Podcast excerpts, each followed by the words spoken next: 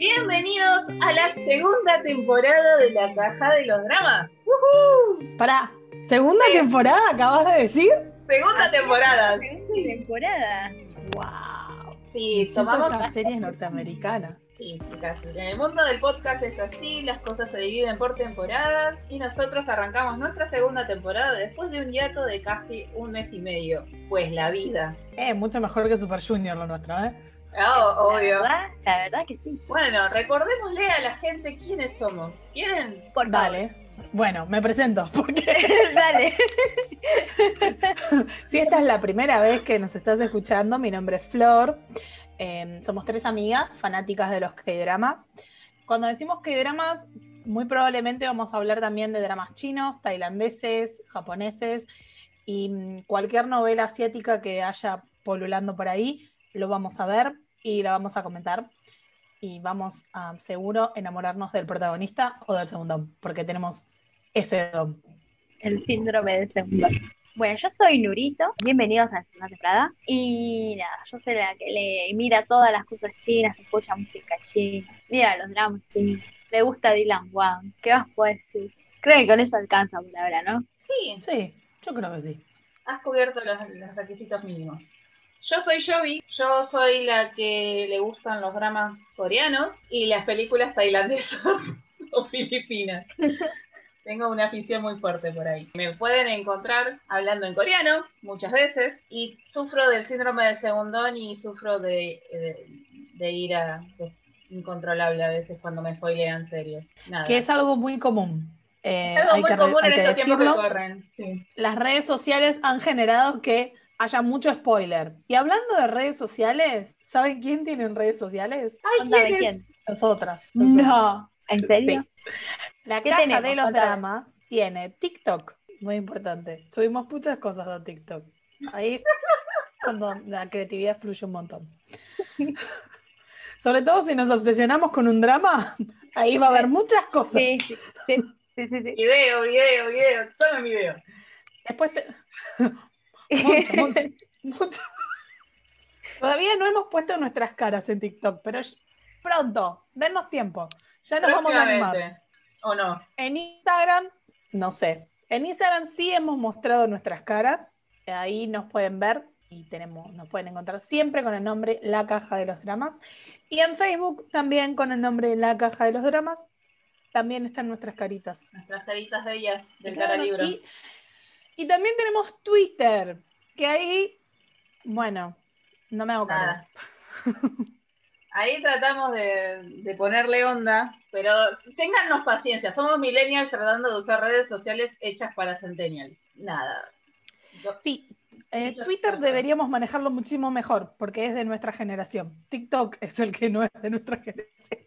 Pero es el que mejor nos llevamos. Mejor es lo que iba a decir. O sea que algo estamos haciendo bien o mal, no lo sé. Bueno, basta, que no venimos acá a hablar de redes sociales, sino que vinimos a hablar de dramas. Y como es nuestra segunda temporada, vinimos a hablar de dramas que han tenido segunda temporada. Cuando nosotros empezamos a ver que hay dramas, doramas, dramas en general, allá hace muchos años, no era normal que los dramas tuvieran más de una temporada. Los dramas eran autoconclusivos. Era algo hermoso y era algo que nos atraía muchísimo, que era empezaba y terminaba todo en 16 o 24 capítulos o 30 chinos o más, si eran chinos. Sí. Sí, eso es cierto. Pero la cuestión es que todo, algo muy lindo para gente ansiosa como la de este grupo, hay que reconocerlo. La verdad. Y estaba todo solucionado ahí, en esos Los conflictos se presentaban, se desarrollaban y se finiquitaban. Y listo. Y un día vino Netflix y empezó a proponer otro tipo de cosas. Y todos dijimos, bueno, está en Netflix, podemos ver los dramas legalmente. Y aplaudimos. Y Netflix dijo, a mí me gusta dar las cosas de a, de a pocos capítulos, de a temporadas, y eso ya no nos está gustando tanto. O sí. Pero hay un antecedente, quiero que es independiente a Netflix. Yo no sé si ustedes sabían, pero Full House, ¿Se acuerdan de Full House? ¿Se acuerdan? Eh, No sé si la vieron. uh, allá como, como por el 2004. 2004. ¿Puede ser? Han pasado ¿Sí? 84 años y un papi rey muy adolescente. Totalmente. 2000, literalmente 2004. Bueno, Full House parece, dicen las malas lenguas, tuvo segunda temporada. Pero yo no soy la encargada de decirlo o no, si es verdad que tuvo segunda temporada, sino hay otra especialista que ha hecho la investigación y dejo todo esto en sus manos, señora. Bien, me presento.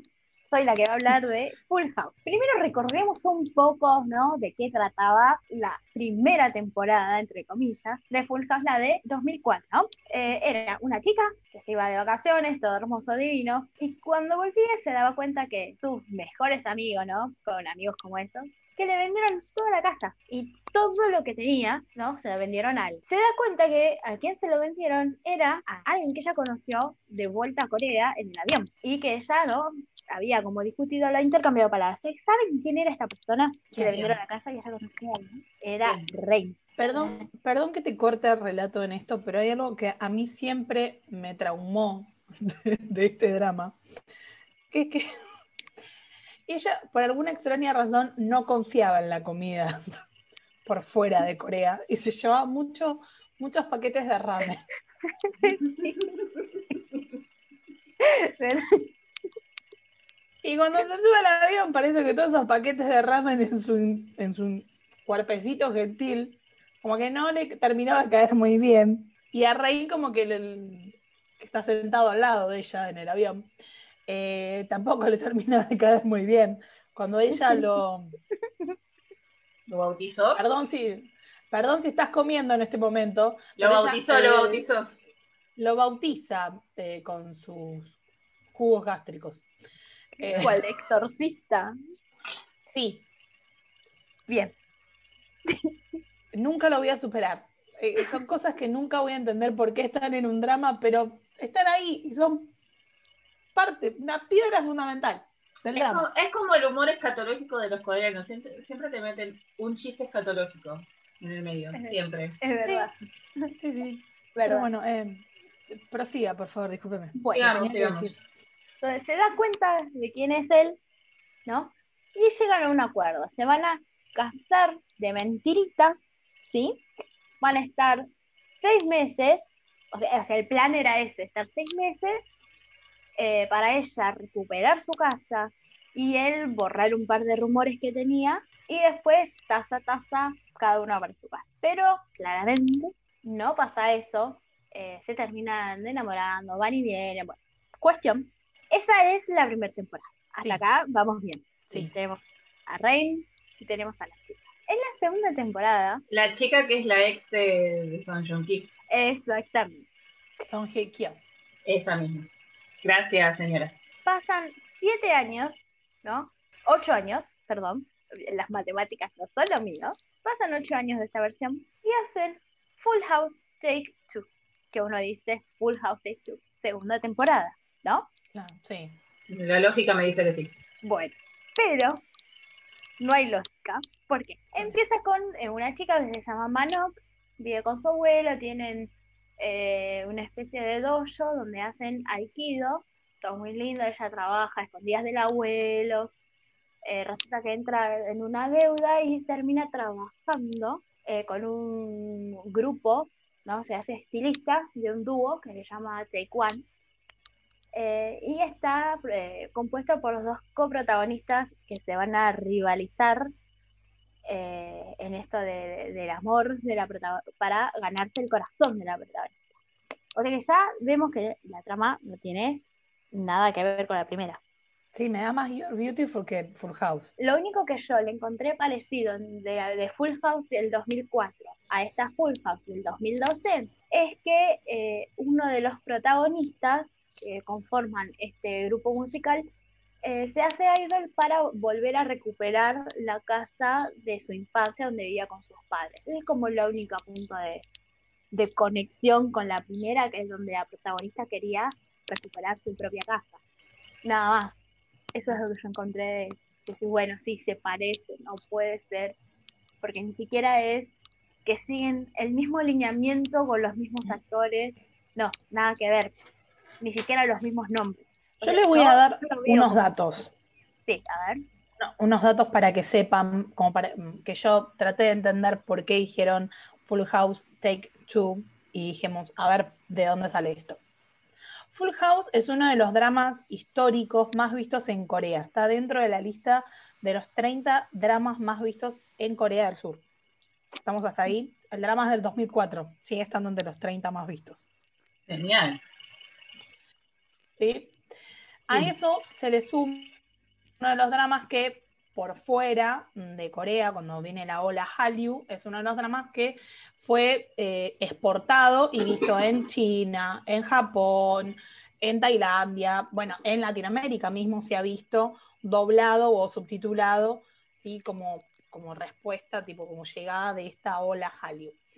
A eso se le suma que Full House Take Two es una superproducción, a super, póngale muchas comillas, hecha por Japón, China y Corea.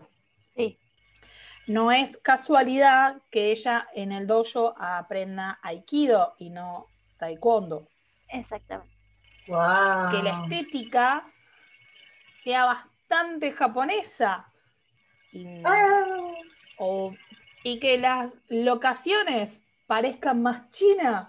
Es lo que que, yo iba a comentar, es lo que yo iba a comentar, que el, el tema de las locaciones, y eso me pareció como muy chino, eh, y esta mezcla, ¿no? Del tema de las producciones, que se juntaron Bueno. como los tres países más importantes de Asia para armarlo. Pónganle un chinche a ese debate, porque es algo que vamos a volver a charlar próximamente en este mismo episodio. Sí, sí, sí. Porque hay mucha tela para cortar sobre eso. Hay demasiada tela. Y no te en el tono de voz, hay demasiada tela. Bueno, ah, y que también Bien, está basado en un manga, manhua, perdón. Sí, igual personalmente yo no creo que Take Two de- debiese haber sido llamado Full House Take Two. Exacto. Personalmente. Otro nombre. Ah, sí, pero está llamado de esa, de- está llamado de esa forma porque deviene de todo eso. igualmente para mí no tiene lógica. Tiene lógica dentro de- del, del contexto en el que está dado, es 2012, es plena oleada coreana, es pleno momento en que Corea está mm, en la industria cultural coreana, está, el K-pop está explotando con el Gangnam Style, están explotando todo lo que es novelas coreanas en todo lo que es Asia y todo lo que es Occidente. Entonces se llama Take Two para poder atrapar a aquel, aquel, ¿cómo decirlo? Aquel espectador que vio la primer Full House con este Full House. Es una engaña pichanga, diría mi abuela. Muy Eh, engaña sí, pichanga. es lo que diría. Sí, a Bueno. ver, si vos te llevas por, por la sinopsis, es, es un engaño totalmente. Pero vos cuando ves Full House Take Two, lo empezás a ver por el solo hecho de decir, a ver, ¿de verdad es la segunda temporada de Full House? Listo, ya te enganché. Para cuando te quisiste dar cuenta, ya te La enganché con el drama. Con- Ya Encima son, pasó tre- Corea. son 32 mini capítulos. Dale. Aparte era, eh, era media hora porque tenía que ser emitido en China, acordate. Ah, China. China. Todo, Ah. todo- todo vuelve al mismo lugar. Pero bueno, la, la conclusión es que Full House Take Two no es la segunda temporada de Full House y todo fue un engaño, pero Mentira, si lo quieren ver, lo quieren ver, mírenlo, es una superproducción, está todo marcado de esa lógica que hemos explicado. Eh, no tiene Qué mucho, linda la estética. es, es algo a avisar. Sí, ¿Cómo? Que muy linda la estética de las locaciones y todo eso, pero Sí, pero con estética y locaciones no hacemos mucho. exactamente. Dame una Era historia 2012. acorde al título. Eran, Claro, era 2000. O cambiar el Pero título. 2012 me dio eh, To the Beautiful You me dio 2012. Bueno, Sí. chicas, pero no. Eh, Era otra, era otro, era otra época. Pues sí. Era, sí, Volvamos. era- Vénganse Volvamos. más para este presente. Vénganse más para este presente. Ok. Te traigo algo presente. ¿Querés algo Sí. presente? 2019. Sí, bastante presente. Bien, hablando del tío Netflix. Hemos nombrado al tío Netflix con anterioridad en este capítulo, ¿no? Sí, Sí. Bueno, les traigo, les traigo una sola palabra. Zombies. Zombies. Sí. Zombies. ¿Coreanos o norteamericanos? Coreanos. Coreanos y de la era de Joseon. Ah, eso debe dar miedo. ¿Sabes que sí? La sinceridad, ¿sabes que sí? No, porque el tío Netflix puso así la tarasca. Creo que le agradecemos mucho al tío Netflix. Es su inversión incansable por traernos dramas asiáticos en general y dramas coreanos en particular y permitirnos verlos de manera legal y ayudar con nuestras vistas a los ratings de aquellos dramas. Pero en el 2019 trajo una joyita llamada Kingdom, que hasta el día de hoy cuenta con dos temporadas. Y ustedes dirán, yo vi dos temporadas de 16 capítulos. Pues no. Pues no, mi ciela, diría el meme. No, mi ciela. No, mi ciela. ¿Sabes qué? Como soy una productora norteamericana invirtiendo en una, eh, en una producción que va a ser oriental, te voy a hacer dos temporadas de 6 capítulos y 45 minutos cada capítulo. A cortito y al pie. Vos sabés que yo me enteré de un dato. ¿Qué dato? Que me enojó mucho los últimos días. Porque las dos terminamos de ver casi al mismo tiempo de King, de King, no, Kingdom. De King no la vi, no la pienso ver. No. Era Kingdom. Lo que me enteré es lo siguiente, ¿sí? Mm. Originalmente la primera temporada estaba pensada para ocho capítulos, ¿sí? Ajá. Ocho capítulos.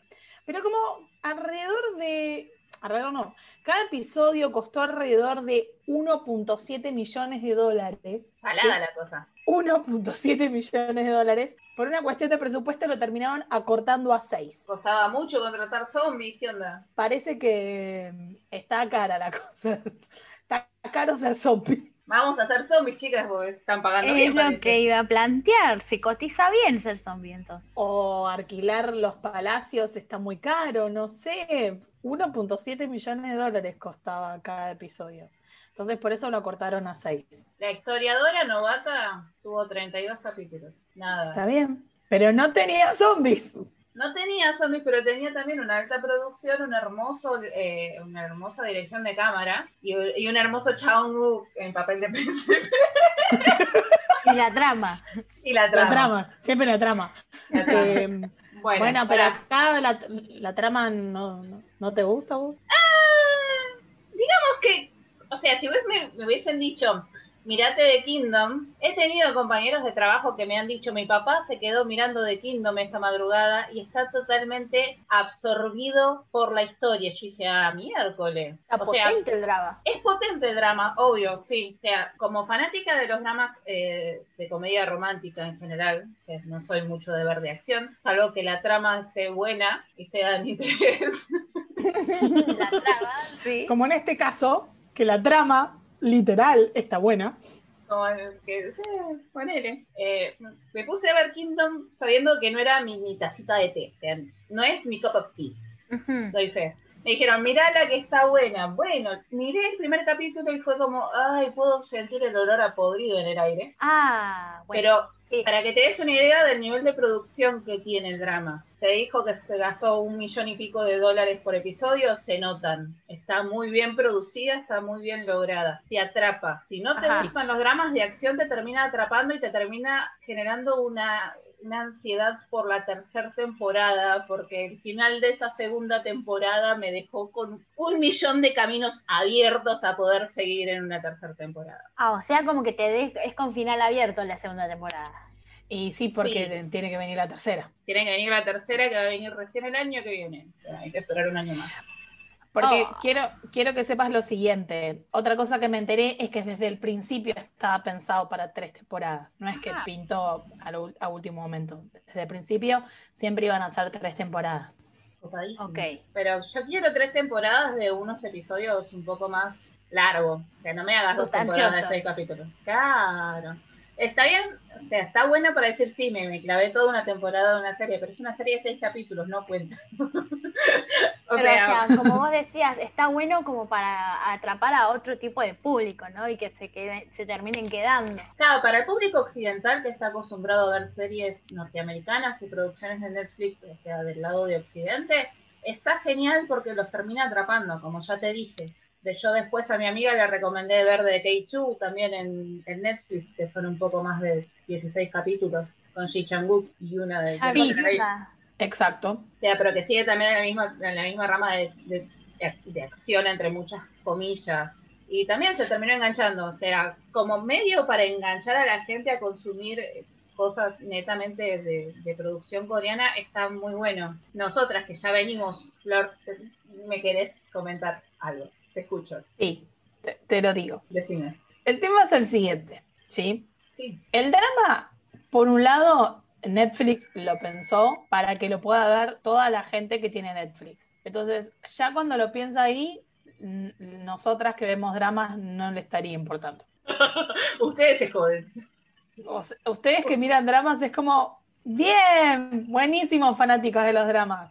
Sí, sí, ya te vimos. ya te vimos.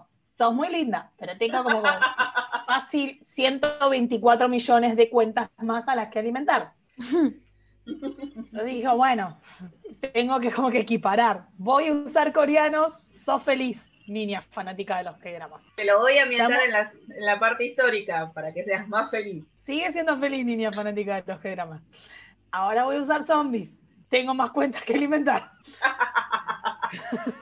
Yo creo que cuando gastas 1.7 millones de dólares es como que te lo planteas de esa manera. Sí, es cierto, qué sé yo. Ojo, no digo que no me gustó porque me terminó atrapando y sos consciente, pues te mandé un millón de, audios por episodio y eran episodios de 40 minutos. Nada, o sea, a pesar de que no es un género que yo consuma, el género de acción, barra terror, barra... No sé si cuadra en gore eso.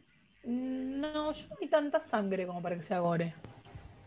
Yo vi una escena en, el segundo, en la segunda temporada que decís, ah, ¿era necesario ser tan gráfico? Sí, ah, ya sé a qué escena te referís y eso podría, esa escena en particular sí es gore.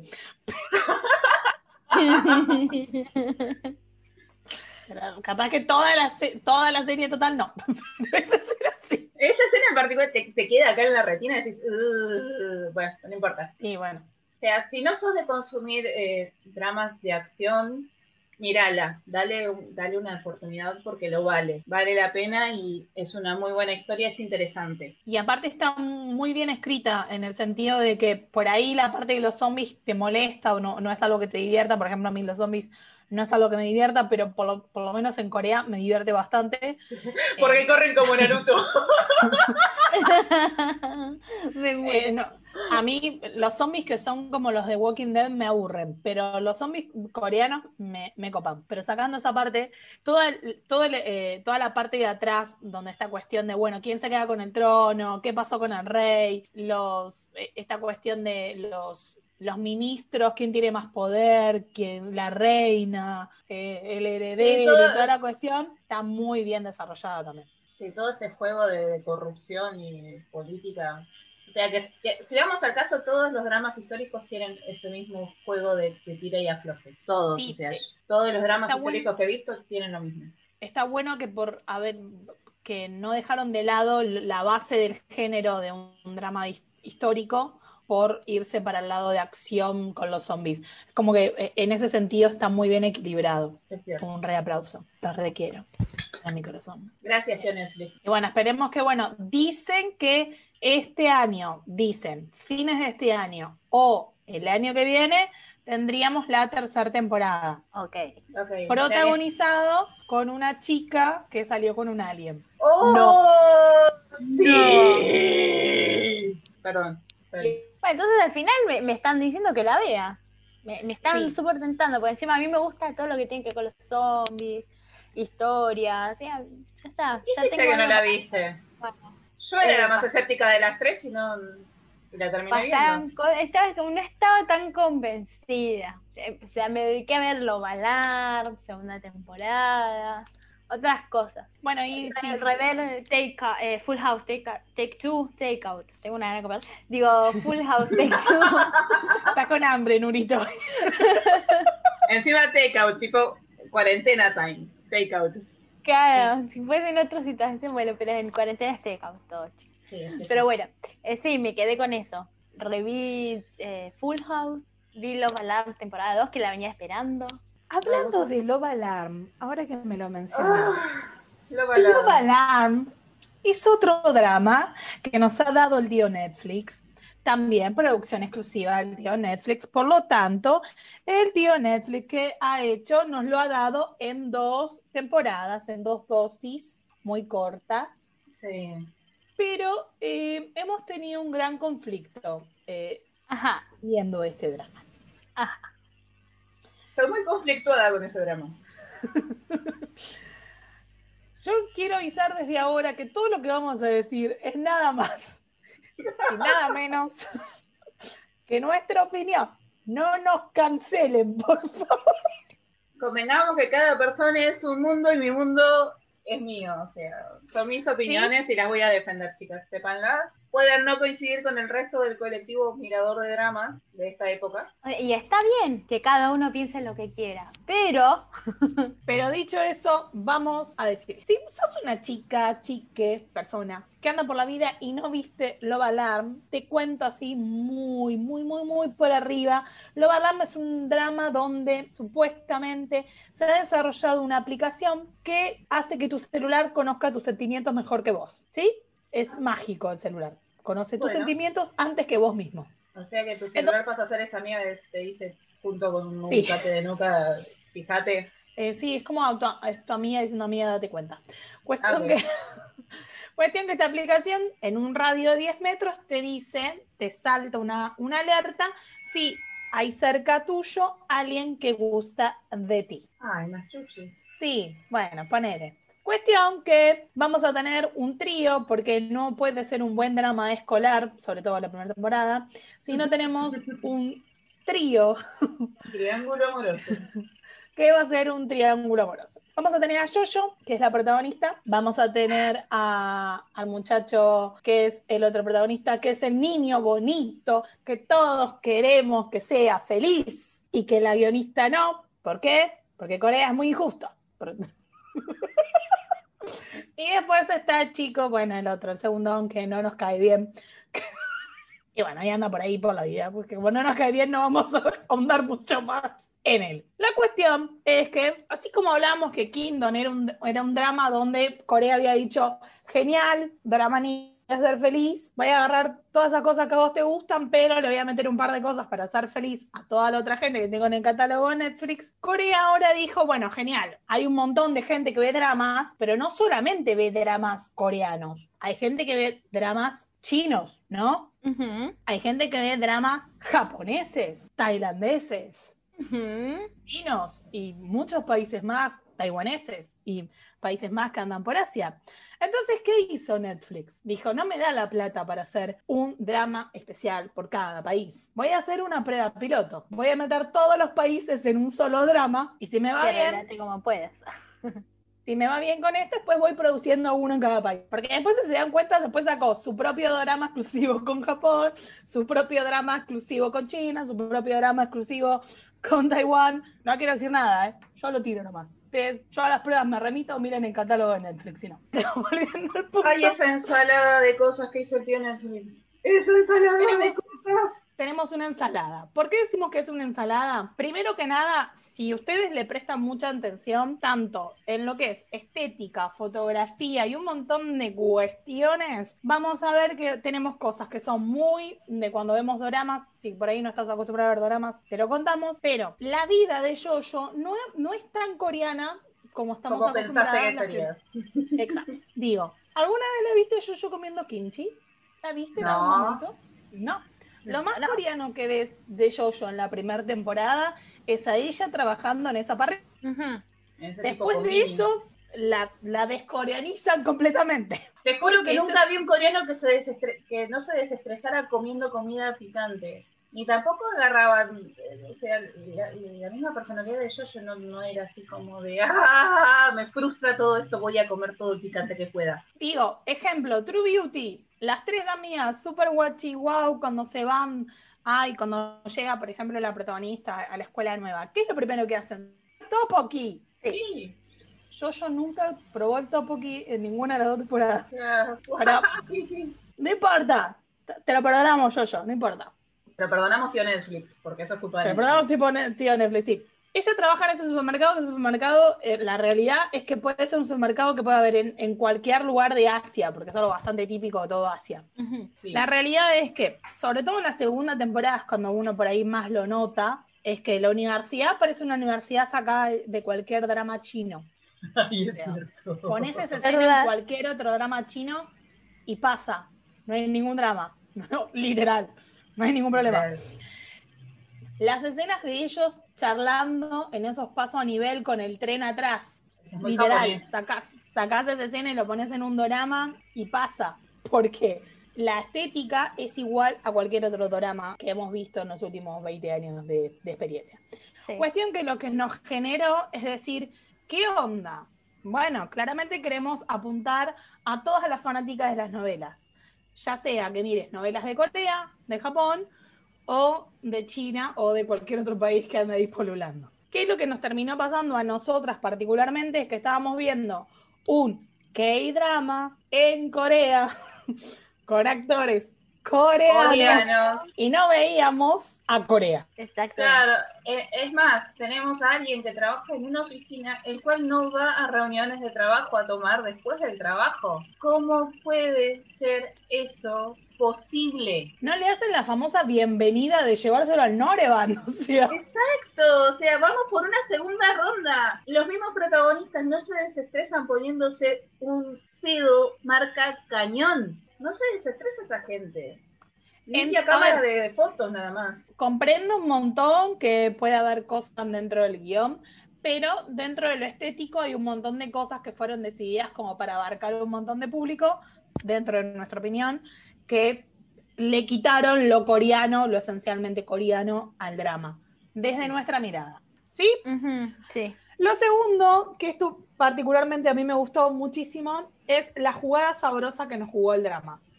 Durante toda la primera temporada, nosotros estamos toda la primera temporada estamos creídas que el segundón es el chico, el mejor amigo de Sun Kang, y que el protagonista es Sun Kang, porque nada, se la chapó ahí en el, Primer episodio.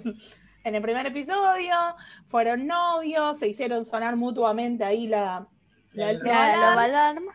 Estaban ahí en la motito en, en Jeju, tienen el accidente de la nada, salto en el tiempo, tres años, ¿qué pasó? Tiene otra novia, ¿qué carajos? ¿Qué es esto? Decís vos. Porque Ah, ¿qué- todos ¿En qué momento? ¿Qué ¿En qué momento pasó esto? ¿Qué carajos? Claro, no, no hubo soborno de por Segunda- medio, no. A nadie le tiraron un vaso con agua, ¿qué pasó? A nadie le un, a nadie le revolearon un kimchi por la cabeza. No hubo ninguna madre multimillonaria diciéndole vos sos muy pobre para estar con mi hijo. De Claro, toma. Toma este sobre de plata y andate.